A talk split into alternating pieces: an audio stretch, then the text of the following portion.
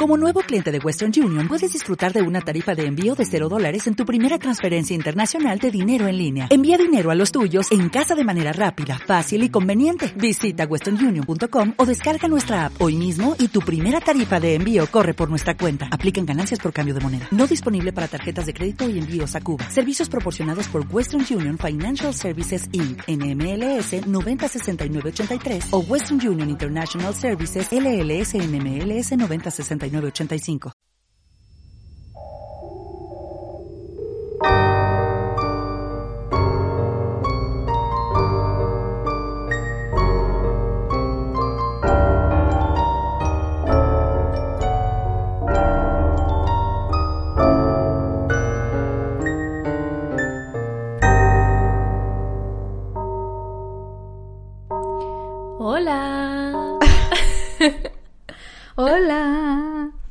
Hola.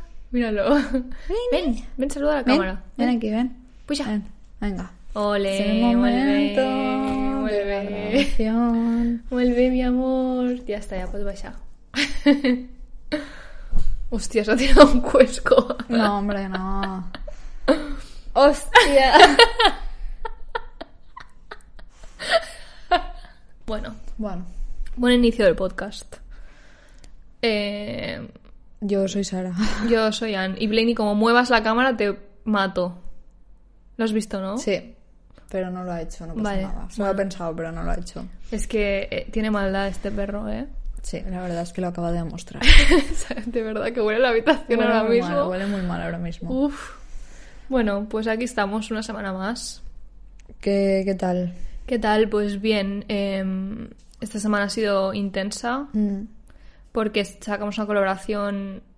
Mira, es que es más bobo. Perdón, eh, que Oreni no para hacer boberías.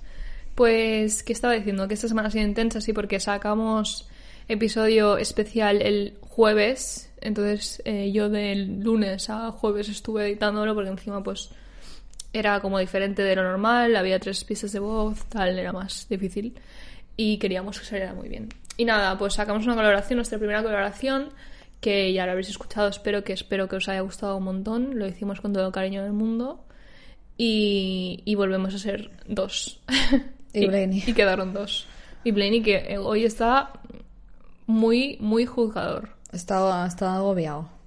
Que se podría ir a dormir a la cama y no pasaría nada. Pero ahora se irá cuando dejemos de hablar de él. Claro, es que lo estamos interpelando todo el rato. Sí, sí, es verdad, lo miramos y se siente visto, percibido. ¿Has visto algo esta semana? Sí, he visto cosas. eh, y lo voy a decir de memoria porque sé que no, no he sido buena apuntando las cosas esta semana. Pero di lo que recomiendas. Eh, sí, fuimos al cine a ver Knives Out, Mm, yo la tengo pendiente. la segunda. Que tenía muchas ganas porque a mí la primera me encantó. Puñales por la espalda. Puñales se por la llama, ¿no? espalda, castellano. exacto. Que la primera está en Netflix, si Está no me muy chula. equivoco. Mm. Em, Ana que sale. Ana de Armas y Ana de. Weapons. Sí. Y en esta segunda, pues. Pues está muy bien también, la verdad. Es que son muy buenos guiones. Que, y que funciona. Funciona el rollo. Funciona. Sí, sí que funciona. Que sí. yo no lo he visto la segunda, ¿eh? pero la primera. Am- es fácil, Si tengo es que elegir, en plan, me gusta más la primera, pero por el ambiente que se crea, creo, en plan, la casa, todo me gusta mucho más que, por ejemplo, la casa de esta segunda, pues no me gusta tanto, ¿sabes? Y como todo pasa en la casa igual, pues también es como importante, ¿no? El de esto y me gusta. Claro, claro. Me, me- me encaja más la primera vibra que la segunda. Pero la peli está muy bien, el guion es increíble y es súper entretenida también y también tiene un plot twist, no sé, mola un montón. O sea, yo la recomiendo si podéis ir al cine a verla porque sé que está muy poco tiempo en el cine porque es de Netflix, o sea, Netflix ha comprado la peli. Entonces, creo que es, no sé si llega a estar una semana Mm, y poco más. sí. Y luego ya la van a estrenar en Netflix. Pero si podéis, pues apoyarla en cine siempre está bien. Blaney, no. Al cuarto. Seguimos. ¿Y qué más? Se me olvidó comentar contigo que me dijiste que la habías empezado, no sé si la has terminado, la serie de Jeremy Allen White en Disney. No la, no la acabé nunca. Vale, pues bueno, nada, recomendarla un montón porque nos gustó muchísimo a mí a José. Muy buena serie. Mm, muy bien hecha. No tiene en plan gorgoritos, no es un- el que dices una serie súper complicada ni nada, No. pero está súper bien. El guion es increíble y los actores todos son increíbles. Eh, la acabamos, eso es lo que quería decir, que estaba muy bien. Y es una miniserie, entiendo. Sí, o sea, que empiezas sí, y acabas, creo que sí. está muy bien. Hmm. Y aparte de esto, pues es que esta semana poco más tengo que decir, la verdad. Ah, no, sí, fuimos a... Bueno, es que fue la semana pasada, pero fuimos al show de Trixie Ah, y es Katia. verdad, y Katia, ya, es que claro, justo ayer hizo una semana, es Claro. verdad. Muy bien, muy divertido. ¿Quieres comentarlo tú? Tú no viniste, ¿eh? Em, muy divertido, yo me lo pasé muy bien, la verdad. Pasamos un frío del carajo. Guau, pero exagerado, ¿eh? O Pasamos sea, mucho frío, mucho, mucho frío. Pero bueno, no, eh, fue muy divertido, la verdad. Y mm, bueno, hago yo. Sí, ¿tú qué tal tu semana? Yo bien. también quiero escucharlo. Ha sido una semana un poco también intensa, pero bueno. Eh, final de año, o sea, siempre los finales de año son. Para mí. Y Black Friday. y Black Friday. Para mí siempre es un momento como muy raro. Pero bueno, yo sí, claro, yo parto de la base de que yo al final de semana llego cansada, imagínate a final de año. y aparte de eso, seguí viendo lo que no dije la semana pasada, Midnight Club, pero no la he acabado aún, el. Club de Medianoche, que es la serie de Mike Flanagan. Aún no la he acabado, pero no sé, me, me gusta, me, me tiene rara, pero bueno, hasta que no la acabe no pienso decir nada porque... Y ayer empezamos y hemos visto la mitad de la serie de Wednesday, de miércoles. Ah, es verdad, también lo hemos empezado nosotros. A mí me está encantando, la ¿Sí? verdad. Me encanta. Yo es que no había visto, no había consumido ningún ni serie ni peli sobre la familia ¿En serio? No, nunca. O sea, sé, sé quién son por cultura popular, obviamente. eh, porque Sophie Turner y Joe Jonas se disfrazaron de ellos una Solo vez. por eso. No, no. Guau. Pero bueno, fue, fue impactante. ¿eh? Eh, y, y me gustó, pero no sé, o sea, no pensaba que fuera como así como de misterio. Bueno, a ver. No, pensaba que era como más una comedia sátira de como personajes súper exagerados, ¿sabes? Bueno, a ver, está, es un personaje muy exagerado. Sí, pero es como un misterio en plan Sí. Mm. de asesinatos y cosas así, que no me lo esperaba, eso. Está- a mí me está gustando. Bueno, llevo la mitad, ¿eh? Llevo cuatro Sí, episodios de los ocho. También por ahí estamos. Y me está gustando muchísimo. Creo que los visuales son una locura y obviamente eh, está hecha para mí. Ya, sí, literalmente. No, pero no sé. Ay, que una persona nos dijo en Instagram que la mejor amiga le recordaba a mí y yo no sé dónde lo ves. Yo no lo veo tampoco, ¿Verdad? pero quizá tú y yo nos conocemos demasiado, ¿sabes? Es que no sé. A- Aparte está rubia y yo no me concibo como persona Ya, rubia. claro, pero cuando estaba rubia. Ya, es a ver, puedo entender de dónde viene. Puedo entender, porque una chica con el pelo corto, con los ojos claros, quizá la nariz me recuerda un poco a la tuya, Mm. pero no. Aparte porque es que la veo muy niña yo, entonces Ya, me cuesta sí. mucho conectar. Y an- cuando yo la conocí, que era una niña, tenía el pelo largo y rizado, así que, y, y moreno, así que nada que. Es verdad. Y nada, vamos a ello, ¿no? ¿Tienes Vamos. algo que decir? Mm, nada que añadir. Bueno, estamos en YouTube una vez más, lo digo por si alguien está escuchando y tiene un momento para pasarse por YouTube. eh, si os suscribís y veis los vídeos, pues nos ayudáis muchísimo, ya lo sabéis. Mm, Hoy estamos especialmente contentas del vídeo. Me gusta mucho el setup. ¡Ah, es verdad! Ay, no lo hemos dicho, es verdad. Es que qué bobas que somos. Em, lo estamos señalando. Sí, tenéis que venir a YouTube. Tenéis que venir a YouTube, punto. Eh, hemos hecho una pared chulísima y pondremos a la gente que ha hecho. Sí, en, los, en el- la descripción. Sí, que no lo pusimos en la anterior, que ya estaban porque era una colaboración y estaba en el canal de YouTube de Marta, pero a partir de ahora siempre estará porque si queréis encontrar a las personas que han hecho estas cosas tan chulis, podáis acceder a sus perfiles. Eh, dicho esto, hoy es episodio de movidas rarunas, cosas raras, no sé cómo, es que siempre Stranger. Things. Sí, la cuestión, Stranger Things, pero sin que Netflix nos No, patrocine y sin tener a Millie Bobby Brown calva. Entonces, esto se basa en que una vez al mes, lo que pasa que a veces lo tenemos que mover por colaboraciones o por eh, efemérides, que me gusta a mí decir, eh, hablamos de cosas que se salen de los crímenes reales, crímenes eh, en específico, aunque pueden haber crímenes, sino que son cosas que nos llaman la atención, cosas paranormales, eh, teorías, cosas raras. Y eso hemos venido a hablar hoy. Voy a empezar yo, como siempre. Vaya, El burro sorpresa. y nos voy a transportar a todas, todos, todes al 1976. Me encanta hacer este momento. Me imagino yo metiendo a todo el mundo en la típica atracción de Disneyland, en plan, venga. Y nos vamos al 1976. Al parque de, es que encima claro, al parque de atracciones de Pike, que está en, bueno, estaba en Long Beach, California. En este parque de atracciones, que ya, pues como os podéis imaginar, ya no existe, cerró sus puertas. Me encanta, leído- un parque abandonado. que uy, que me hago, perdón, que decidieron no renovar el alquiler y se quedó Ah. pues ahí. Digo yo que no tenía mucho éxito, pero bueno.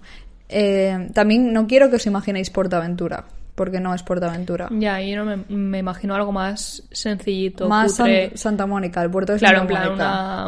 una, Una noria, noria, una pequeña así. montaña Sí. rusa. Pues en ese parque de atracciones, en el 1976, estaban grabando varias escenas para la- una serie de, de ciencia ficción que se llamaba aquí en España El hombre de los 6 millones de dólares, que era una serie bastante conocida en el momento. Vale. Y en específico estaban grabando un episodio que se llamaba El carnaval de los espías. Vale. Perdón, es que está Blaney Hoy, hoy, ha especialmente decidido, pesado. hoy ha decidido que hay guerra.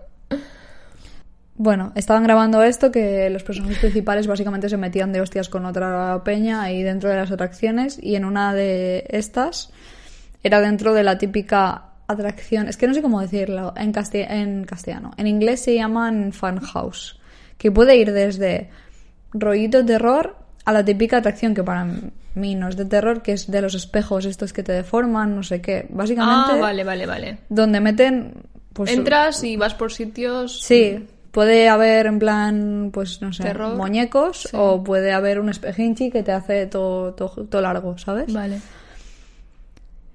Y durante una de estas grabaciones, un miembro del equipo de grabación que se llamaba Chris Haynes cogió un maniquí de cera para moverlo, pues para ponerlo bien para la escena.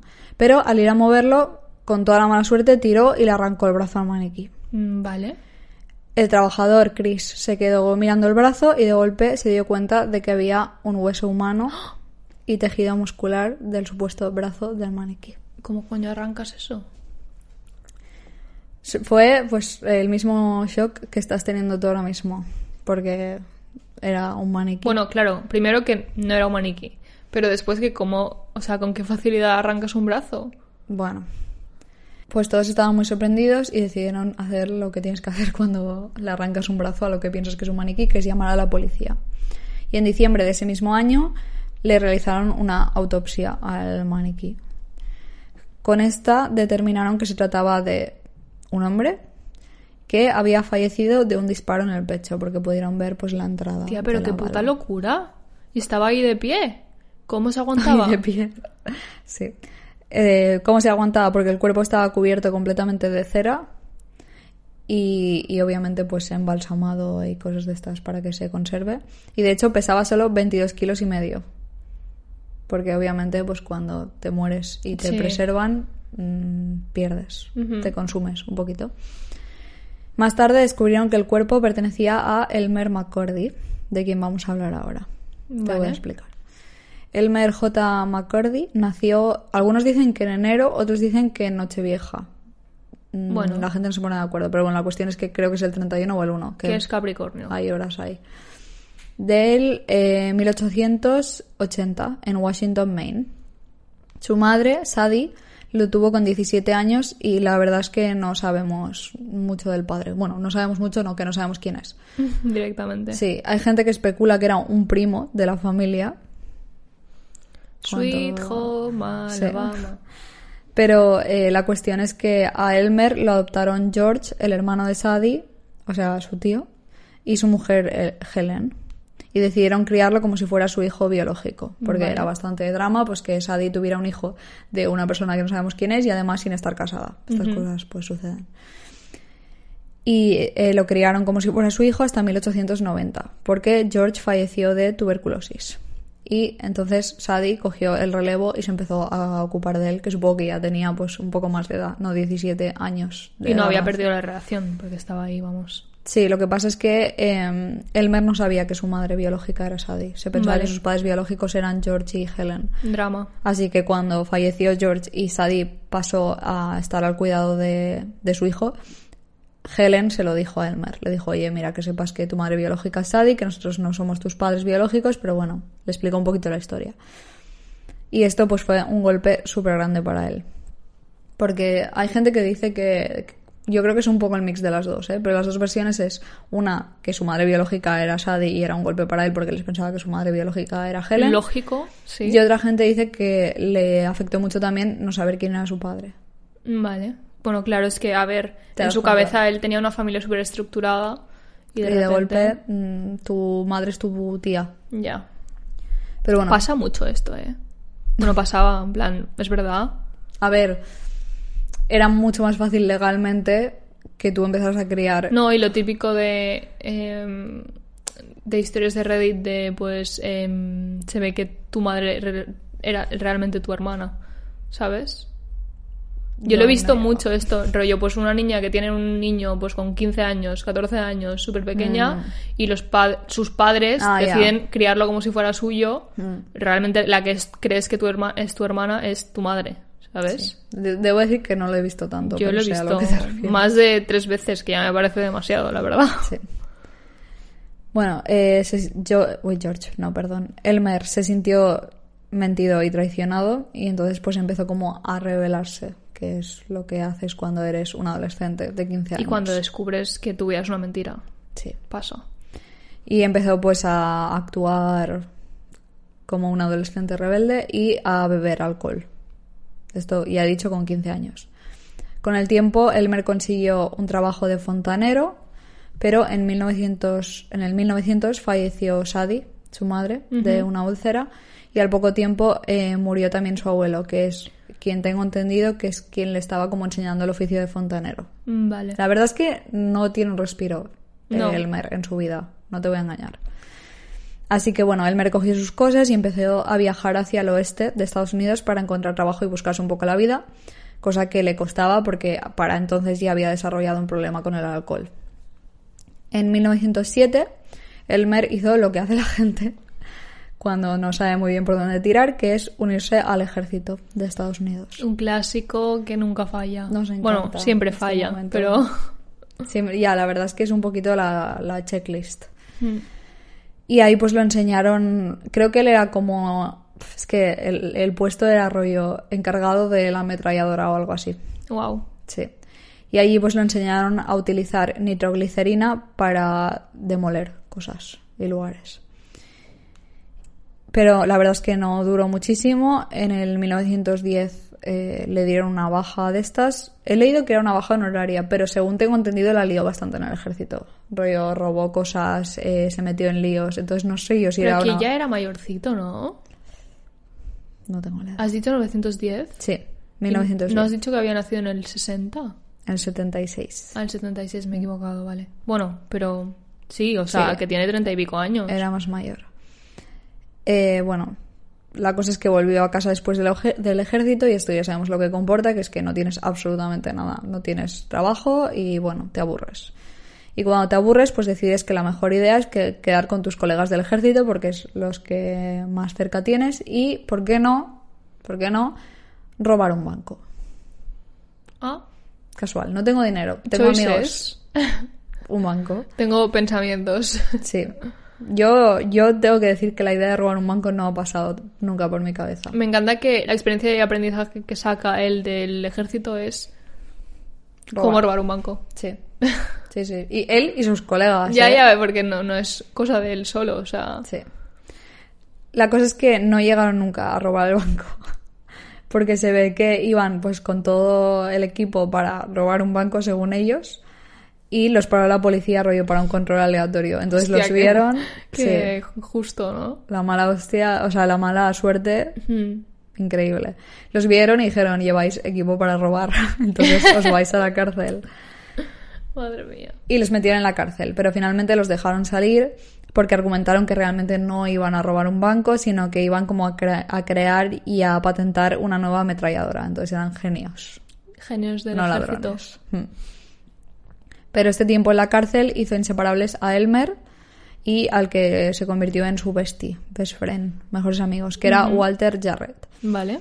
Y dijeron, mira, esto ya lo hemos empezado, vamos a seguirlo, vamos a convertirnos en los líderes de una banda criminal. Pensaba que iban a tirar por lo de... Bueno, pensaba, no. Quería que fueran a tirar por lo de inventar una ametralladora nueva. No, eso era... no, es más fácil robar un banco. Desde luego. Eh, según he leído, eh, Walter como que reclutó a, a su hermano o a sus hermanos, porque no se queda, no queda muy claro cuántos hermanos tenía, y reclutaron pues a otra gente que sabían que iba a estar dispuesta a unirse a una banda criminal. Y dijeron, para adelante.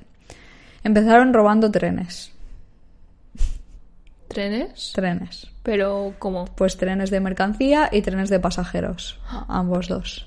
Es que eso es lo que quería saber. Sí. Trenes de pasajeros muy distinto, ¿eh? Ambos. En plan, con gente dentro, en marcha Sí, y todo. Sí. Madre mía, los piratas. No, no, increíble. Y luego también pasaron a robar pues negocios y tiendas.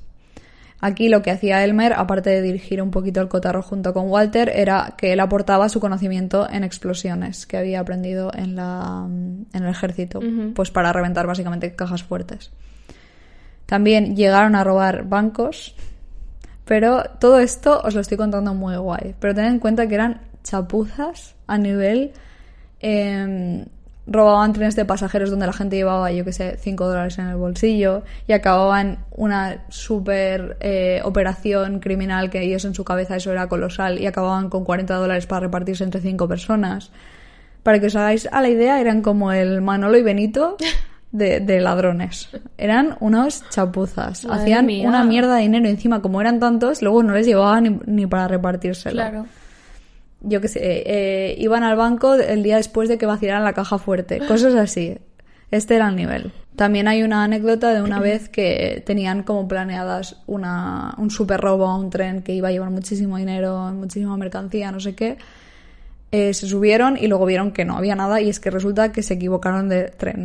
Ya, pero esto parece una tira de cómics, esto. Te lo juro, por eso digo, la gente tiene en mente... No, no, no. Manuel y Benito, ya te lo digo yo. Madre mía, menudo par. Pero bueno, em, por mucho que él se llevara una miseria, sí que es verdad que con todo esto Elmer había acumulado una recompensa de 2.000, no, sí, 2.000 dólares por pillarlo. Porque la policía lo tenía clichado y por mucho que fuera un desgraciado, estaba haciendo cosas Estaba, sí. y reventando cosas. El 7 de octubre de 1911, Elmer murió de un tiroteo con la policía. Mm, vale. Esto es una historia muy bizarra. Es que no, claro, para que termine en un parque de atracciones como maniquí, tiene que ser Sí. muy bizarra. No, la cosa es que en una de estas, obviamente era una persona buscada, pues en una de estas la policía de Oklahoma, que es donde lo asesinaron, se decía asesinaron, donde lo mataron, eh, estaba en una persecución, sus amigos de la banda criminal lo dejaron tirado, se quedó solo como una especie de granja granero, la policía empezó a disparar hasta que eh, dejaron de sonar tiros de- del granero afuera. Vale. Fueron y vieron que efectivamente se lo habían cargado de un tiro. Vale. Es todo lo anticlimático que puede ser la vida de un ladrón desgraciado, en mi opinión. Ya, sí, desde luego. Y bueno, también Desgraciado, torpe y... hay más información de su época criminal. Rollo, estuvo metido también entre dos bandas, acabó juntando dos bandas, por eso cada vez había más gente y menos dinero porque no Claro. estaban robando bien. Ahí hay mucho, mucho rollo por si os interesa. Para la historia de hoy creo que no era tan interesante, entonces yo misma la he filtrado. Porque si empiezo a deciros en el año no sé qué, fue a robar tal tren y resulta que se llevó 40 dólares, os vais a quedar igual. Pero bueno, el 7 de octubre fue cuando Elmer falleció. Tras su muerte lo llevaron a una funeraria donde fue pues embalsamado, mientras esperaban a que algún miembro de la familia fuera a reclamarlo para enterrarlo, Pero no fue ni el tato. pero nadie fue a por él. Claro. Así que es que aquí empieza una lista de decisiones que me han llevado a mí a hacer este caso. Muy cuestionables. El dueño de la funeraria dijo, "Mm, bueno, yo he embalsamado a este chaval, absolutamente nadie me va a pagar, yo me tengo que sacar un dinerillo como sea. Entonces decidió exponer el cuerpo de Elmer. Cuestionable. Muy cuestionable. Más cuestionable aún es que dijo, yo tengo que hacer dinero. Entonces le cobraba dinero a los visitantes que quisieran ir a verlo. Vale. Pero es que la gente que quería ir a verlo tenía que depositar monedas en la boca del cuerpo de Elmer. Tía, ¿qué dices? ¿Y cómo la sacaban? Al final del día, el tronco le daba la vuelta y decía pa, pa, pa, como la típica hucha No me de... lo puedo creer. Es que ya he dicho que de aquí, de aquí va peor, la verdad. Este, esto duró cinco años. De Peña metiéndole céntimos en la boca a un cadáver. No va, no, no. No, Os va a perseguir. sí. Yo os perseguiría. o sea, es que... Duró cinco años hasta que apareció el hermano de Elmer y dijo, oye, ya está bien, eh, dadme el cuerpo de mi hermano para enterrarlo dignamente, por favor. Hombre, pues te ha, te ha costado, ¿no? Cinco años, también te tengo que decir. Sí, pero es que la cosa es que no era el hermano de Elmer. Elmer, que yo sepa, no tenía hermanos. Claro, digo, bueno, será del padre perdido, no sé. No, era una persona que formaba parte del circo de Charles y James Patterson. Basta, por favor. Es que, ¿cómo puede haber tanta gente que se quiera aprovechar de un cuerpo? Muchísima. Em, pues eso, el circo este lo compró, era el típico circo ambulante que os podéis imaginar, el circo estadounidense ambulante. Y lo tuvieron pues expuesto y, y ahí, lo, creo que lo vendían como el criminal que no se rindió nunca, el criminal que rollo, haciendo énfasis al hecho de que pues a Murió este en un hombre tiroteo, lo sí. habían matado antes de que se dejara pillar por nadie. Y ahí pasó más de 60 años No me lo puedo llegar a creer esto. en el circo. Es que... ¿En qué momento? Yo he leído porque decía, a ver, ¿cómo de común era que un circo tuviera un cadáver de una persona? Ya. Pero se ve que para entonces no era... A ver, no digo que era normal, ¿eh? pero no era tan tan raro porque la gente pues no tenía internet, no tenía medios y mucha gente tenía la curiosidad de cómo era el cadáver de una persona. Mm, ya, pero no... No sé, ves a un museo, ¿sabes? A ver, también te tengo que decir que no sé cómo Circo tiene otra connotación. No estás ahí por curiosidad, estás ahí por morbo. mm, no sé qué decirte porque eh, nos imaginamos lo típico de los circos, al menos a los que he ido yo de hace muchos años, que era rollo algún animal trapecista, eh, Sí. Bueno, yo, yo estoy imaginándome... American Horror Story, Sí. lo sabía. Pues piensa más eso en realidad. Claro, pero eso es morbo. O sea, la gente iba a ver cosas... Cosas que a ellos les parecen raras. Sí, un cuerpo no es raro. O sea, te miras al espejo, es un cuerpo, Hombre, ¿sabes? un cadáver disecado ahí de un tronco que se supone ya, que fue un ya, criminal pero, tía, malísimo. o sea, como es un, un poco de... no, no, sé. no lo justifico. Decencia. No lo justifico. Yo no iría ni de Blas a ver el cadáver de una persona. Bueno, es que no entro yo en un funeral, voy a entrar, o sea, voy a ver a un tronco que no sé ni quién es. Que ahí. lleva años rondando encima, o sea, pobre, pobre... Es que me... Ahora entiendes un poco tu pregunta de cómo un cadáver se puede romper así. Ya, sí, claro, es verdad. Eh, me recuerda al caso de Nic- Nicolo, ¿era? Mm, Nicolo sí. Es que no puedo parar, la verdad. No puedo Es parar. que me, me parece tan fuerte que tú te mueras y no sepas la trayectoria que te queda aún Claro. muerto. No, no, muchísima. Y, mm, y lo siento por hacer la referencia inevitable a la reina, pero bueno. es que nos parecía heavy el tour de la reina de Inglaterra. Es verdad, pero este- Imagínate. sí, sí. Bueno, finalmente lo acabaron vendiendo al Museo del Crimen. Vale. ¿Ves? Un museo, es un sitio más apropiado. Bueno, no era, no era tan distinto, ¿eh? O sea, no... Bueno, lo, lo apropiado, de hecho, es que lo entierren, o que lo quemen, o que hagan algo con el cuerpo que no sea exponerlo. Exacto. O yo que sé, que alguien diga, pues, eh, un museo lo compro, pero lo mantengo en algún lugar rollo que sea su lugar de descanso, porque no va a descansar porque nadie está dispuesto a enterrar a este señor, pero bueno. Eh, no, la verdad es que no era muy distinto el tratamiento que recibía entre el, el circo y el museo. Cada vez quedaba menos humanidad en los restos del que un día fue Elmer. Ya es que en realidad lo piensas y los museos tienen un montón de gente muerta. Tienen momias, tía. Claro, y eso es gente que algún día eh, ya, estaba pero viva. no, sí, ya entiendo. O sea, entiendo, que entiendo. realmente es el mismo concepto, lo que pasa que hace tantos años que lo vemos súper... No, a mí me da mal rollete, ¿eh? Yo Sí, he visto pero pocas está momias. aceptado entre comillas. O sea, al final Sí. es una persona que tuvo una vida y tú estás ahí exponiéndola y has... Pero también yo creo que la diferencia ahí está en que tú la momia no ves a la persona. Ya, ves la historia. Y ves la historia y muchas veces están metidas en cosas y no ves... A la persona A una físicamente. persona. Ya, ya, ya, sé lo que quieres decir. Es que... Pero el, el drama moral es el mismo. Sí, sí, En realidad. Lo que pasa es que Sí, está mucho y de más hecho, lejano. técnicamente peor, porque tú como momia, como persona que ha sido momificada, has decidido que tu lugar de descanso sea uno y ha venido otra persona y te ha puesto en otro. Estoy 100% de Sí, acuerdo. sí. Em, le quería decir el, el aviso antes de empezar y no sé, se me ha pasado. Si buscáis el nombre de esta persona, vais a ver el cadáver. Vale. Es una realidad. Yo intentaré no colgar nada del cadáver, obviamente en Instagram cuando haga el post, pero bueno, lo vais a ver mm, en todas sus fases. Entonces, si no os apetece ver un cadáver, pues no busquéis el nombre de esta persona. Yo ya sabéis que en Instagram haré por no publicar nada que, que alguien decida no ver, que alguien podría tomar la decisión de no ver. Bueno, eh, de hecho, en el museo este decidieron tomar la decisión de alquilar el cuerpo de Elmer para películas y series y cosas así, rollo como si fuera, pues eso, un maniquí. Eh, es que es muy fuerte, tía. Es muy fuerte. Que no hay maniquís que hagan la faena. Hombre, que claro. necesitamos utilizar el cuerpo de una persona real. Mm, Sí, sí, sí. Eh, a la gente, además que trabajaba en estos sitios, se la soplaba, dicho mal, que fuera un cuerpo humano y que fuera una Pero es, que, persona es fallecida. que para eso coges un maniquí, Sí, que es lo mismo. sí. ¿Cuál es el añadido? Porque es que lo están usando como maniquí. A ver, más reales, porque era una persona. Ya, tía, pero joder, hemos visto que antes se hacían maniquís súper realistas. Sí, sí, está clarísimo. O sea, sí la Pascualita, la Pascuala. Claro. Mm. Bueno, eso sí es que era un maniquí. Exacto. Exacto. Pero bueno, cuando la reemplazaron en teoría sí que era un maniquí. Sí, ¿no? claro. O sea, hacerse se puede hacer. Sí, pero esto supongo que era fácil y tengo que decir que yo creo que era barato. Ya, pues me parece muy fuerte. La cuestión es que no lo trataban con cuidado, además, cuando lo. Porque es que lo tratan como un muñeco, claro. Sí. Y así fue como perdió las puntas de las orejas y algunos dedos de las manos y de los pies. Y esta también fue la decisión por la que el museo lo devolvió, porque dijeron que ya era demasiado desagradable y ya no parecía un ser humano, así que no les interesaba tenerlo en su colección. ¿Y qué hicieron con él?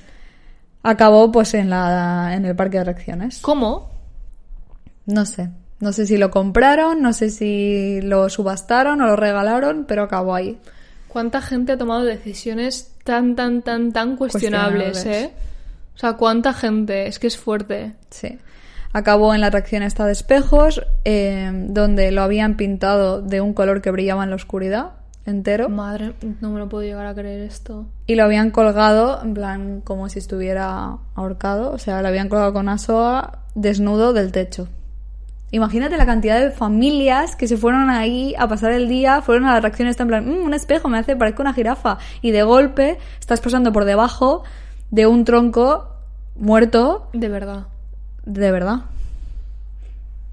Completamente desnudo. Y es que por eso digo que si buscáis fotos lo vais a ver en las fases. Porque vais a ver cuando parece una persona dormida, porque es un cadáver eh, reciente. Es que odio decir fresco. ya me entendéis. Y cuando literalmente parece... No me sorprende que pensaran que era un prop Ya. la gente de la, que fueron a rodar ahí, ellos obviamente no sabían que estaban tratando con un cadáver. Entonces no me sorprende por cómo estaba que pensaran que era un maniquí mal hecho. Encima mal hecho, porque no parecía un ser humano. Y se perdió tanto el hilo de las cosas que tuvieron que hacerle una autopsia. Una segunda autopsia cuando el Mary Cuando ya había... ya todo el mundo sabía que realmente quién era y qué había pasado y no sé qué. no Claro, claro. De hecho, eh, no lo he dicho, pero cuando le hicieron la segunda autopsia vieron que el Mary ya, había, ya le habían hecho una autopsia. Entonces... Ya, ya, claro, ya tenía su certificado de muerte de hace tropecientos O años. sea, no lo vieron por papeleo, porque supongo Ya, que el tema de papeles, pero sí que vieron las incisiones típicas de, de una autopsia. Entonces. Bueno, eh, imagínate el horror. Cuando lo identificaron, por fin alguien, después de muchos años de decisiones de mierda, pensó pues que una persona muerta no debería ser tratada así. Sea un criminal, sea un No, mierdas, un tío. desgraciado, no. No, por favor.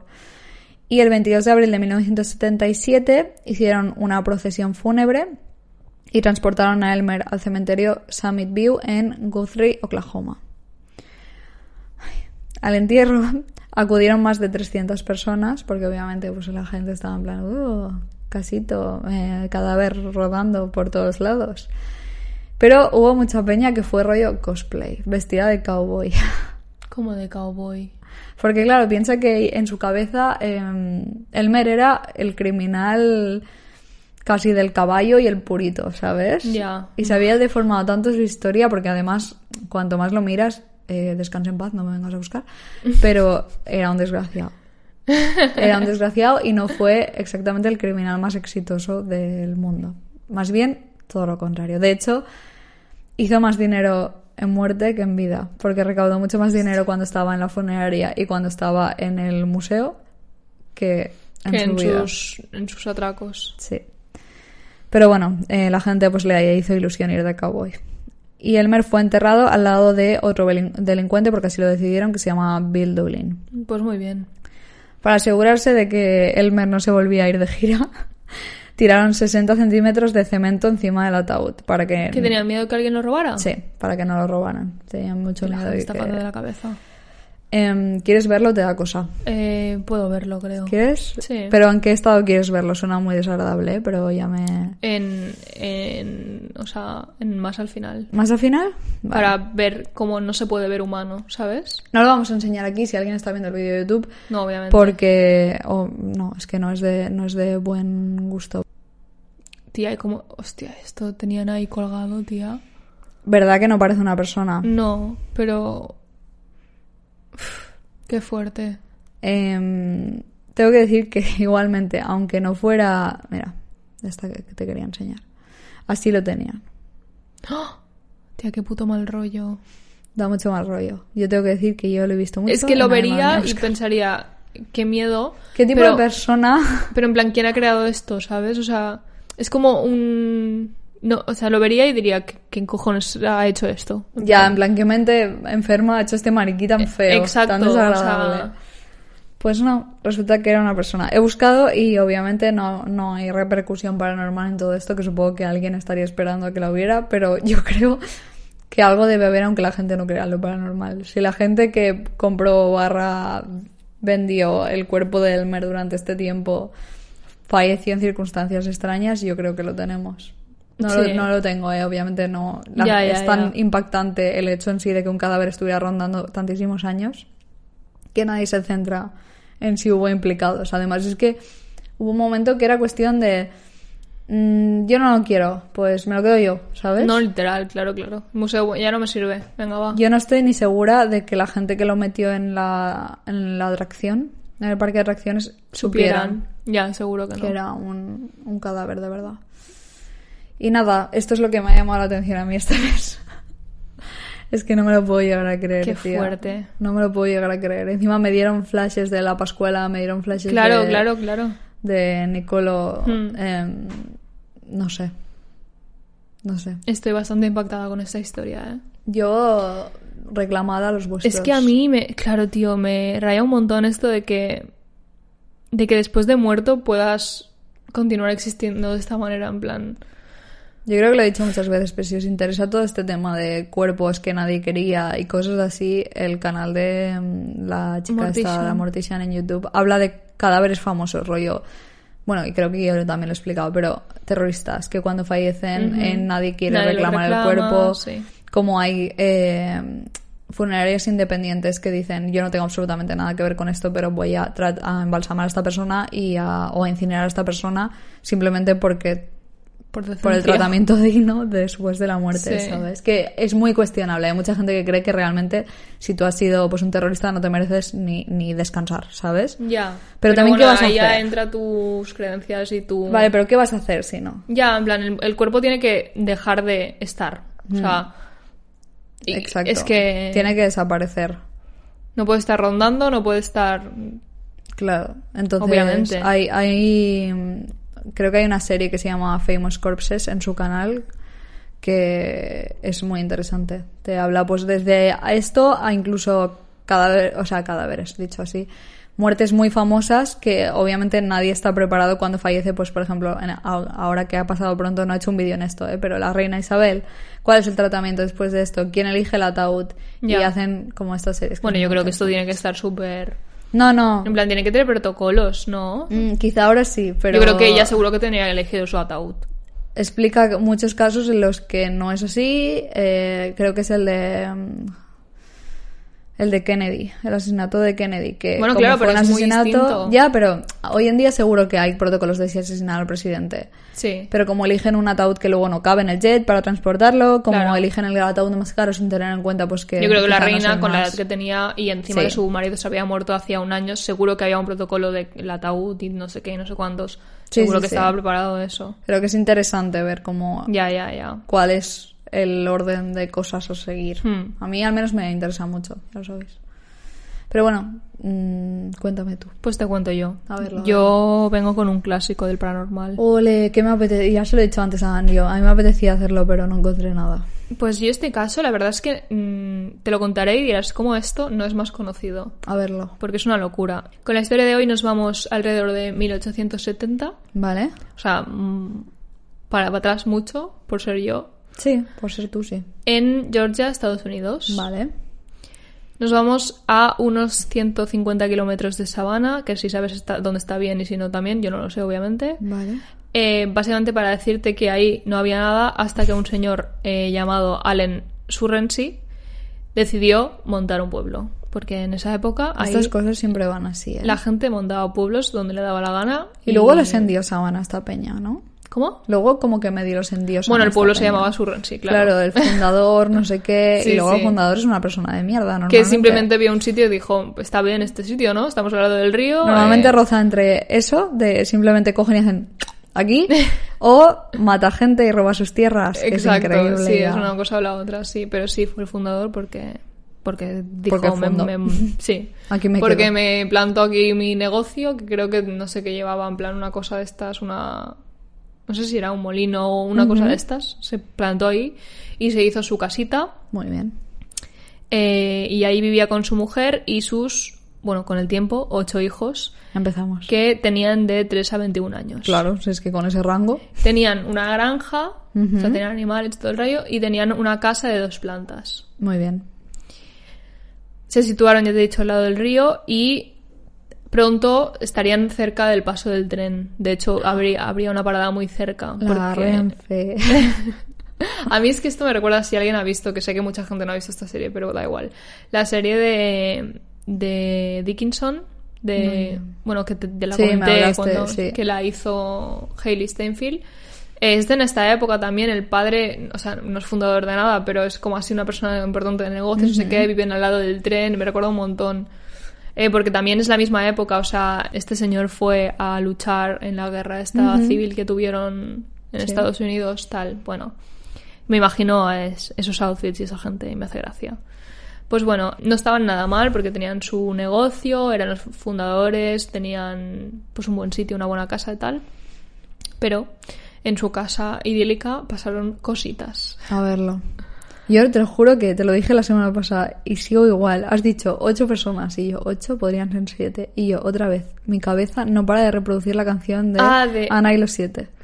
¿Cuál, cuál era la canción? Mi cabeza está todo el rato recitando qué es lo que baila Ana, que hasta los muertos le tienen ganas. Y llevo dos semanas así, pero sin ningún tipo de explicación. Ahora mi cabeza ha intentado hacer un, un link ahí raro. Pero si no, estoy trabajando y estoy... ¿Qué es lo que baila Ana? Y no es... No, no, no, no sé ¿De por dónde qué además... No No, lo sabes. sé, tía. Un día... No sé si dije algo de no sé qué... Ana y los siete. Y pensé, guau, vaya intro tenía. Y soy consciente de que Ana y los siete probablemente es muy problemática, pero... Hombre, que flipas, pero bueno, da Pero igual, me la revería, 30 la años. ¿sabes? Es que, que momento, en fin, sigue, porque si no, mi cabeza va a seguir indagando en Ana y los siete. Pues bueno, normalmente aquí cuando empiezan a pasar cositas, pues empezaríamos por que si pasos, que si ruidos, que si cositas así, pero no. Empezó Empezó heavy metal ya, sí, ¿no? un día de octubre del 72. Allen volvía a casa después de un viaje y se encontró el siguiente panorama. A verlo. Esto es muy raro, ¿vale? Porque explican que había objetos rompiéndose en el suelo. Vale. cristales rompiéndose, eh, muebles temblando y tal. Pero lo que es muy curioso es, ¿sabes lo típico que dicen? Eh, era como si el objeto lo hubiera cogido alguien y lo hubiera tirado. Sí. Pues dicen que no, que era como que el objeto estaba aquí Sí. y de repente estaba en el suelo roto. Y nadie veía esa trayectoria. Es O sea, muy- no veías romper, no veías cómo se rompía, lo no veías veías roto. cómo se tiraba al suelo. A ver, a mí no me parecería tan raro lo del objeto como explotando. Eso Claro, un objeto, sí, aquí hay un vaso, explota. De golpe plom, sí. Pero, por ejemplo, eh, aquí hay un plato y de repente el plato está al suelo roto, Uf. sin ver la trayectoria. Que es como lo más curioso. de este Alguien le caso. está dando al botón de 5 segundos más de Netflix o de YouTube, ¿sabes? Están, sí, están como parando el tiempo, rompiendo las cosas. Fla. Es que es muy raro. Pero bueno, claro, este señor entró en su casa y se encontró este panorama de la nada, porque encima fue de la nada. Y pues su primera, su primer pensamiento fue un terremoto. eh, Claro, en un plan, ¿qué está pasando? Y claro, fue a hablar con los vecinos, nadie había experimentado nada raro. plan, ¿qué pasa? ¿A ti también tienes un huevo? Porque a mí se me están reventando todos solos contra el Me suelo. estoy quedando sin vasos, ¿me, Mm. me dejas? Lo que pasa es que la cosa no se quedó ahí, obviamente. Vale. si no no estaríamos aquí hablando de ello.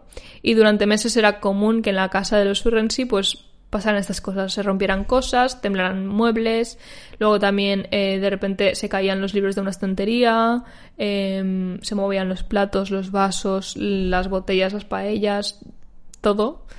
Me encanta que utilices la palabra paella para referirte a sartenes. Sartén, perdón, sí. No, que me gusta, ¿eh? Me gusta imaginarme a este señor de Georgia del año de la catapum haciéndose una paellita. Haciéndose una paella valenciana. En especial en la cocina pasaban muchas de estas cosas. No le gustaba la comida, es Gordon no le gustaba, Ramsay. no, no. Los utensilios sobre todo eran Ah. no eran de su agrado, porque se ve que a veces incluso pues comiendo y teniendo un tenedor en la mano notaban como el tenedor se movía o se doblaba. Eso es que no, era, era, era Gordon Ramsay. Era el espíritu de Gordon Ramsay. Estaba en plan, mierda de comida. No te vas a 300 comer años, esto. 300 años antes de existir, ¿no? Claro. Era, era sus antepasados de, de él. Estaba en plan, esta mierda no te la vas a comer. te quito la cuchara a ver cómo comes. Era un Esta crítico. sopa es una puta mierda. Era un crítico de- Sí. gastronómico. Bueno, pues eso. Y a veces también, mientras estaban comiendo, muchas cosas empezaban a levitar sin sentido. Y es que he leído la frase en plan, las cosas empezaban a bailar en el aire. Y me, me ha encantado. La bella y la bestia. Me ha encantado. Mm. La verdad. Pero no es ese rollo. El rollo es, estás comiendo y se te va una albóndiga, ¿no? Eh, sí. Ah, y también, eh, esto lo he leído después, a veces les tiraba la comida encima. Es que no les es que no le gustaba. en plan, el plato de sopa a la cara. O de repente había un trozo de carne en la cocina que terminaba también sin ver cómo había llegado ahí en, en la falda de alguien. Madre. Es que es tan raro, tía. te Pero tiene juro, que ver ¿eh? con la com- Yo estoy segura de Sí, que no, le no, gustaba. tiene una fijación con la cocina, No. aunque no se queda ahí. también Ratatouille satánico. Remy, pero, pero si fuera satán. Eh, en la casa los relojes tendían a no funcionar bien. Las manecillas giraban para adelante y para atrás como Claro, locas. como lo que les estaba pasando en Sí. realidad. Y tenían un reloj que daba lo típico de 12, 12 sonidos cuando es la hora, ¿sabes? Que empezó a dar 13 en lugar de 12. Bueno. Podría ser peor. Sí, podría ser peor. Pero bueno, ya sabes cómo es la gente con el 13. Mm, Y bueno, también porque vamos para bingo, obviamente escuchaban pasos, golpes en las paredes, puertas que se abrían y se cerraban, voces lejanas, risas en la habitación de al lado cuando no había nadie. que te ríes. Siempre lo digo, pero compártelo luego, con la clase. Esto realmente sí iba para bingo. O sea, el, el espíritu estaba en plan, ¿qué más me queda por hacer? Ya, tío, aparécete, ¿no? O sea, Mm. aparécete, cántate, yo que sé, una saeta. Mm, Pues no. Luego te cuento cosas como más específicas. Se ve que la entidad esta la tenía particularmente tomada con una de las hijas que tenía alrededor de 15 años en ese entonces, Ay, qué lástima. que se llamaba Clementine. Y siempre estaba haciendo la vida imposible, pues por la noche le quitaba las sábanas, alguna vez le había hecho levitar así casualmente y le tiraba del pelo también. Pero qué desgraciado el fantasma mierdoso. Es que es muy pesado, ¿eh? Qué infantil. Sí, Crece. sí.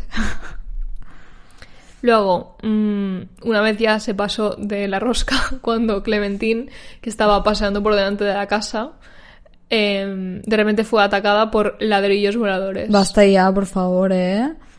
Deja a Clementine. Sí. Mi cabeza está todo el rato, que lo sepáis, Clementine, Clementine, Clementine. Pero, Necesitábamos saberlo. no. Por suerte en este momento de ataque de ladrillos no le pasó nada. Hombre. Pudo esquivarlos, pero bueno, te da un ladrillazo en la cabeza y cuidado, ¿eh? Esa mujer tenía unos reflejos, pobreta. Estaba acostumbrada ya. Luego, y hay, hay una cosa que se me ha olvidado decir en el momento cocina, A verlo. que lo he leído, no lo tenía apuntado. Y es que esto es un caso muy documentado, luego os explicaré por qué. Pero hay muchos como escritos sobre este caso y pues son escritos de la época así como muy poesía, ¿sabes? Vale, mm. Pero había una frase que decía que las patatas Vale. de la cocina se cayeron al suelo. Hostia, no me acuerdo. Promiscuously, eso. En plan, pro- promiscuamente las patatas se, se cayeron al suelo. Mm. Y ese momento es que digo, es increíble. Me imaginaba las patatas cayéndose en plan... mm. Es que es muy bueno. o sea, ¿quién define unas patatas cayéndole al suelo de esa manera? Bueno, porque está relacionado como con algo demoníaco, entonces tiene que ser como sexual, ¿no? Entiendo que debe no ser sé, la relación. pero es una frase estrella, la verdad. Promiscua. La patata Las, pa- promiscua. las patatas Claro, la promiscuas. patata caliente, de ahí es, es el Ah, precursor. La claro. patata caliente es la patata promiscua. Claro, claro. Luego, eh, otro día mientras la señora de la casa, o sea, la, la mujer, estaba sentada tranquilita y cosiendo, de repente el hilo, la aguja y las tijeras que estaba utilizando empezaron a volar y se pusieron a girar sobre sí mismos en el aire. Otra vez objetos bailando en el aire sin ningún sentido. Qué horror. Pero bueno, tijeras, cuidado. Sí, bueno, y aguja, ¿eh? Ya, ya. Sí. Que te pincha. Otro día a uno de los hijos le tocó el ataque del día y fue perseguido por la casa con un morillo que no sabrás qué es porque yo no sabía lo que era. ¿Qué es? Es eh, como donde se aguantan los troncos de la de la hoguera, o sea, de la chimenea, perdón. Ah. Es como una cosa de hierro, como unas patas de hierro para aguantar los troncos. Ah. Eso un día empezó a levitar y perseguir al chico hasta que le dio. Y cuando le dio, volvió a su sitio. Es Ay, no me quiero reír. Tía, es muy divertido. Es que hemos venido aquí a reírnos, te lo digo. O sea, este caso es increíble. Qué lástima. En otra ocasión, eh, en la que personalmente pienso que el fantasma estuvo de mal gusto, en la casa acababan de sacar galletas recién hechas del horno y coge el pavo, la bandeja y las tira fuera de casa.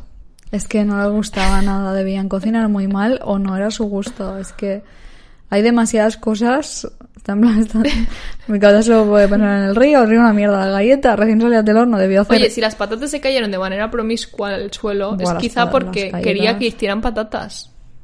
Mm, no le apetecía el menú del día. Yo la en sopa el, no me apetecía, las galletas no, quería patatas. Yo en el menjado del cole. No soy yo. No Oliendo las galletas en plan...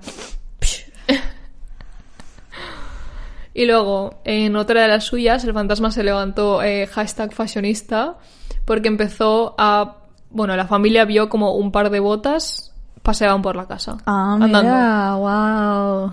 O sea, these boots were made for Work walking. it. Díselo. Increíble. Está ahí todo el mundo alrededor en plan... yes. Sí, sí, that walk. Sí. Sí, sí.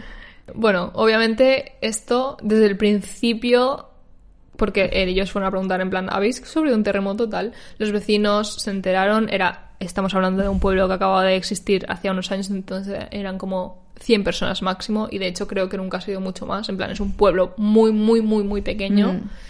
Em, y claro, todo el mundo era súper consciente de que esto pas- estaba pasando y encima era la típica época en la historia en que la gente se pasaba como poder por su casa Ya, con las puertas En todos abiertas. sitios.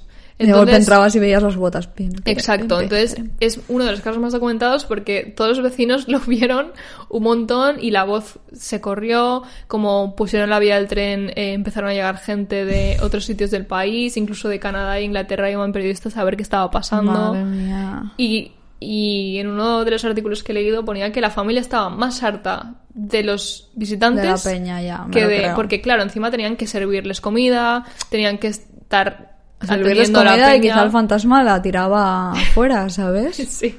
Sacaban las galletas en plan para el periodista. ¿Esto le vas a servir? Toma. Sí, sí. Y ese era el panorama de esa casa. O sea, estamos hablando de que había días que había eh, 100 personas en la casa. No me extraña, Rondando la casa. prefiero un demonio. Te lo digo en sí, serio. porque aparte, en plan, sí era estresante y tal, pero no era especialmente agresivo. O sea, Es de los nuestros. te quedabas sin comida algún día, Es de nuestra familia ya. pero sí, era un poco, no sé. Vale, eso te iba a decir que es uno de los casos más documentados porque encima el fantasma, la entidad, lo que sea que era, no se cortaba nada. O sea, tenía público y el tío ponía el show. Wow. No, no. Y la gente que, que estaba, que se pasaba siempre veía pues cosas volando o rompiéndose, ruidos, tal. Y a veces estaba especialmente gracioso porque la verdad que es un cómico y hacía cosas como las siguientes. A verlo. Es un poco Jeff la rata. Vibras de Jeff la rata. Es verdad, ¿eh? Tiene vibras, sí, Mm. sí. Bueno, es que antes has dicho que era Remy, pero diabólico. Cuidado, ¿eh? Ojo, Cuidado. Eh, un día mientras había literalmente periodistas en la casa, eh, de repente entró andando por la puerta, que dices, ok, se ha escapado, eh, cerdos y gallinas de la granja. Vale. Pero cuando estaban en medio del salón y todo el mundo los estaba viendo, desaparecieron. Desaparecieron. O sea, no, ni levitaron ni nada, desaparecieron. Vale, Mago Pop. Y encima en los artículos explican en plan, las ventanas estaban cerradas y es como, ¿y? En, en plan de No puede volar un cerdo, Claro, y claro. no va a desaparecer así delante de tu vista por la ventana, ¿sabes? O sea, es que es una locura esto. Estaba practicando con el kit de magia borras. Otra vez, delante de también audiencia que no era la familia, tiró los troncos de la chimenea al otro lado de la habitación, rodando. Ah, Y nada, esto eh, duró años y años. La actividad Ah, variaba, a veces era más intensa, a veces menos, pero nunca llegaron a ver, es lo que tú has dicho, nunca llegaron a ver una presencia. Claro. Físicamente no vieron nunca ninguna figura, nada. Que normalmente... esto Ni ninguna voz tampoco. Bueno, oían voces. Ya, pero. Y risas. Pero no era, por ejemplo, una niña pequeña no, o un señor no era mayor. Mm. identificable, exacto. Y, y que muchas veces estas cosas cuando son así, lo hemos hablado más de una vez, cuando son tan físicas, en plan capaces de hacer cosas físicamente, Sí. suelen ser pues una entidad bastante heavy Fuerte. que encima cada vez con como más hace, más se Sí. presencia. Sí, sí, sí, se alimenta como de lo que puede Y ir haciendo. no, no era el caso. Es que es una cosa muy rara, la verdad. La casa fue visitada, como te puedes imaginar, por científicos que intentaban eh, encontrar una explicación lógica y racional, pero eh, que por una cosa de la geolocalización de la casa sí que tenía como pequeños terremotos. Pero que es, es que es imposible. O sea, estamos hablando de que pasaba en esta casa y la de al lado no. Claro, ¿sabes? y que las galletas volaban. Claro, sí, y los cerdos los desaparecían terremotos. de la habitación, es que no tiene sentido. Y bueno, pues también fue bendecida por curas y por gente religiosa, pero nada ayudó a deshacerse de la entidad. Me imagino rollo. Traes el pan y el vino. Este vino una mierda, este pan una mierda. Sube la calidad, Dilo. que tienes dinero. Así que al final, lo que he leído, aunque he leído dos versiones, pero creo que esta es la verdad, la familia pues se cansó y se mudó Hombre, bien a otro hecho. sitio. Bien hecho. Pero una vez instalados y preparados para empezar de cero, se dieron cuenta que no se habían mudado solos y que el amigo se había venido con, con Qué ellos. pesado. Y pues dijeron, puestos a sufrir, nos vamos a nuestra casa, a nuestra granja que nos habíamos montado, nos gusta, y nos quedamos donde estábamos. Uf, qué pereza. Y volvieron a Surrensea. Porque al final es que era el fundador, es eso, en plan, Claro. ¿cómo te vas a ir, sabes? La actividad continuó hasta que Allen Surrensea murió en 1877. Entonces paró todo de la nada. ¿En serio? Sí. La gente y sus habladurías obviamente han dicho pues que si es que estaba involucrado en magia negra, si había hecho rituales satánicos, etcétera, etcétera. Eh, la realidad es que obviamente desde que murió ni su familia ni quien fuera que vivió allí a partir de entonces nadie experimentó nada más y la casa se quemó en 1925, ya no existe, no hay nada. Lo que sí que dicen que, hoy en día dicen que en el pueblo de Surrensea, en cerca de las vías del tren, que es cerca de donde estaba la casa, dicen que hay como una luz fantasmal, que la gente sabe que está ahí, que a veces la ven y a veces no, pero Ya, pero de ahí más. a alguien que te tira las galletas por la Sí, ventana, sí, perdona. no sé, yo eh, pensándolo, no sé, al final es el fundador, ¿no? Quizás que fundó el sitio donde alguien le molestaba. Sí. Es Eso que porque se murió él y se fue, ¿sabes? o llevaba algo em, enganchado a él. Hmm. Porque si no... Si es que encima la tenía con la niña. Bueno, sí, pero yo creo que le daba temporadas, ¿eh? A ver quién reacciona más gracioso, ¿no? Sí, no sé. La tenía con la comida. y Sí, con la eso está clarísimo. Eso estaba claro. clarísimo. Sí. Y le gustaba hacer el show, porque esto de los animales de granja solo lo hizo cuando había gente delante. Ya. No, no, era... Madre mía, vaya... Vaya show man este woman. caso, te lo show juro demonio. que no entiendo cómo no es más conocido, porque el momento de mm, cerdos desapareciendo a mí, No, no, al momento de las botas, además. de las botas, sí, y de las galletas. En plan, de la Ojalá bandeja, se, se hubiese aparecido, tío, para saber ¿quién era? qué es. ¿sabes?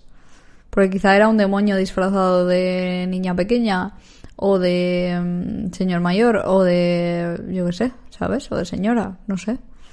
Quizá era como un demonio de, O de disfrazar de una la rata. travesura o algo así, ¿sabes? Sí, sí, sí, pero de ahí a que te linkees con un señor random, Sí, eso, eso es raro.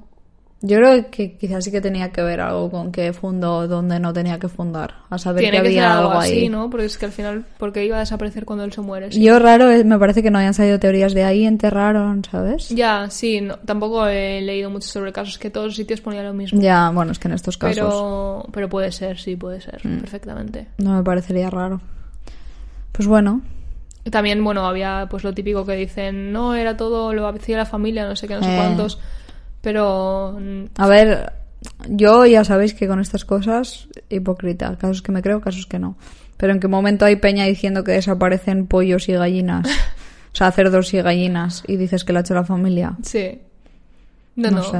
eh, Si va tantísima gente allí a verlo, pf, no sé. Luego también he leído que unos años después en otra casa pasaron cosas parecidas, pero cosas parecidas eran, en plan, de repente caían ladrillos o algo así.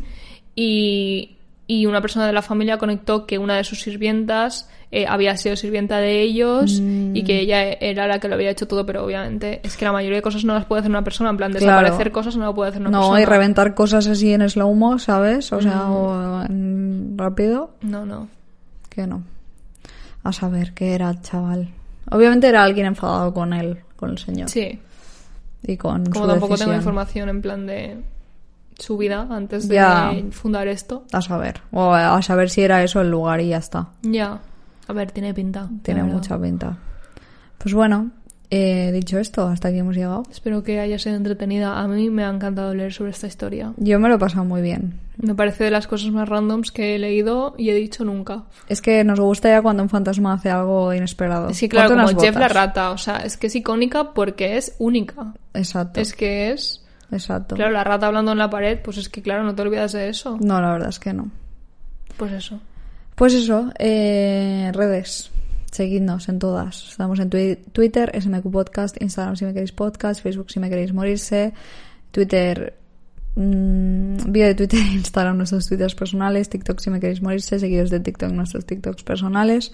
Por favor, aunque no uséis YouTube como el canal en el que nos escucháis, por favor, id a suscribiros porque nos ayudáis. Y si algún día os queréis poner un vídeo de fondo, aunque no le prestéis mucha atención, Claro, mientras cocináis, mientras em, recogéis la colada, Claro. os dejáis el vídeo por ahí y ya está. Eso es. Y si nos queréis apoyar económicamente hay dos formas. Todo lo que ganamos en el podcast lo reinvertimos. Podemos, podéis ir a patreon.com barra si me queréis podcast donde subimos contenido exclusivo por dos euros y pico al mes. Y hemos hecho casos muy tochos ahí. O sea, los casos grandes se van ahí. No estarán aquí. No nos preguntéis si haremos Dahmer porque lo hicimos ahí. Eh, no digo de malas, ¿eh? Sino para que veáis el rollo de casos que hacemos ahí. Eh, si tenéis Amazon Prime, podéis conectar vuestra cuenta de Amazon Prime con Twitch, ir a twitch.tv barra si me queréis podcast y darle a suscribirme. Es una suscripción mensual que sale completamente gratuita si tenéis Amazon Prime y si no habéis usado la suscripción de Prime con nadie más, porque solo lo podéis usar una vez por mes. Y de eso a vosotros no os cuesta nada, sale gratis y nosotros recibimos una porción de ese dinero. Y podéis enviarnos un mail a si me queréis podcast.gmail.com. Importante, pues lo que decimos siempre, si decís, ay, pues la inflación está chunga, porque es verdad, eh, llega Navidad, no puedo ir a Patreon o no puedo ir a Prime. Si nos seguís en nuestras redes, si compartís nuestro contenido, si le dais me gusta, sobre todo si vais a YouTube y veis los vídeos, si os Si suscribís en recomendáis a YouTube. vuestras amigas, Exacto. familiares. Esta comida de Navidad, en plan, alguien dice, mm, pues yo estoy viendo tal serie en Netflix y tú le dices, pues no, deberías Pues estar escuchando, así me queréis morirse. Y, y nada, que bueno, que toda cosa que podáis hacer nos ayuda y ya sabéis que pues necesitamos vuestra ayuda, así de forma sutil. Pobres desgraciadas. A ver, no, pero muchas veces hay gente, ha, ha habido gente que nos dice, oye chicas, yo no me puedo suscribir a Patreon. ya, pero ¿cómo puedo? ¿Cómo plan, puedo ¿Dónde os va ayudaros? mejor? Pues ahora mismo, por ejemplo, YouTube. Es YouTube. donde mejor podéis apoyarnos. Exacto, exacto. Eh, sin adblock. Reviews en... Exacto. Sin adblock. YouTube, YouTube sin adblock, quitar el adblock, Reviews en Spotify, seguirnos en Spotify también. Exacto, compartir con vuestro círculo cercano, decirle que escuchen, pero a partir del episodio 100. Bien. 100 episodios a la mierda. no, pero a veces le digo a la gente, escúchalo al revés. Sí, al revés. Yo creo Escucha que el último al primero, porque ya nos tendrá suficiente cariño como para no odiarnos en los primeros. Sí, estoy de acuerdo. Yo de verdad que lo pienso y la gente que nos dice, empezado el primero y voy para arriba. No sé cómo lo hacéis, te lo juro que no sé cómo lo hacen, en plan, props to you, ¿sabes? Yo también lo pienso. Y de hecho, bueno, ya he expresado mi Sois los intención de... soldados más eh, Fuertes, sí. fuertes. Porque no lo entiendo. Yo ya he expresado mi intención de borrar todo el contenido de los primeros capítulos, pero no se me permite, así que no. No, no, claro. Eh, muchas gracias por escucharnos. Y nos vemos. Nos oímos y nos vemos la semana que viene. Adiós. Chao.